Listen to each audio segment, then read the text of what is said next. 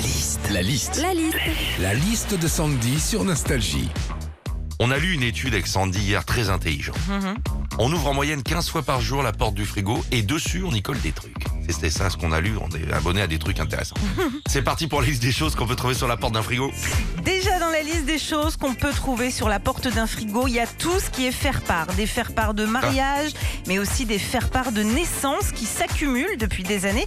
Tu sais d'ailleurs, plus qui sont les bébés, hein, à un moment, faut faire du tri.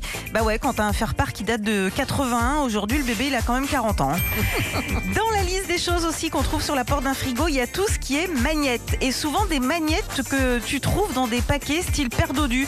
Tu sais, les magnettes à l'effigie d'un département. Alors bon, t'as le Jura, t'as la Creuse. Par contre, t'es obligé de t'enfiler 600 cordons bleus par mois pour avoir la France entière. Dans la liste des choses qu'on trouve sur la porte d'un frigo, t'as aussi euh, des fois des numéros de téléphone, genre numéro d'un serrurier, d'un plombier, d'un kiné, d'un nutritionniste. Alors c'est bien, sauf que dans ton frigo, t'as des pizzas, un pot de maillot, des mousses au chocolat. Tu dis bon bah le numéro du nutritionniste, allez hop poubelle. hein. Enfin, sur la porte d'un frigo, on peut faire comme toi, Philippe, c'est-à-dire ne rien mettre. C'est vrai, c'est Ouais. joli, un frigo sans rien dessus, sans post-it, sans bon de réduc, sans photo. Par contre, t'as quand même, quoi qu'il arrive, un truc dessus bien visible. C'est les traces grasses des doigts de tes enfants. Retrouvez Philippe et Sandy, 6h-9h sur Nostalgie.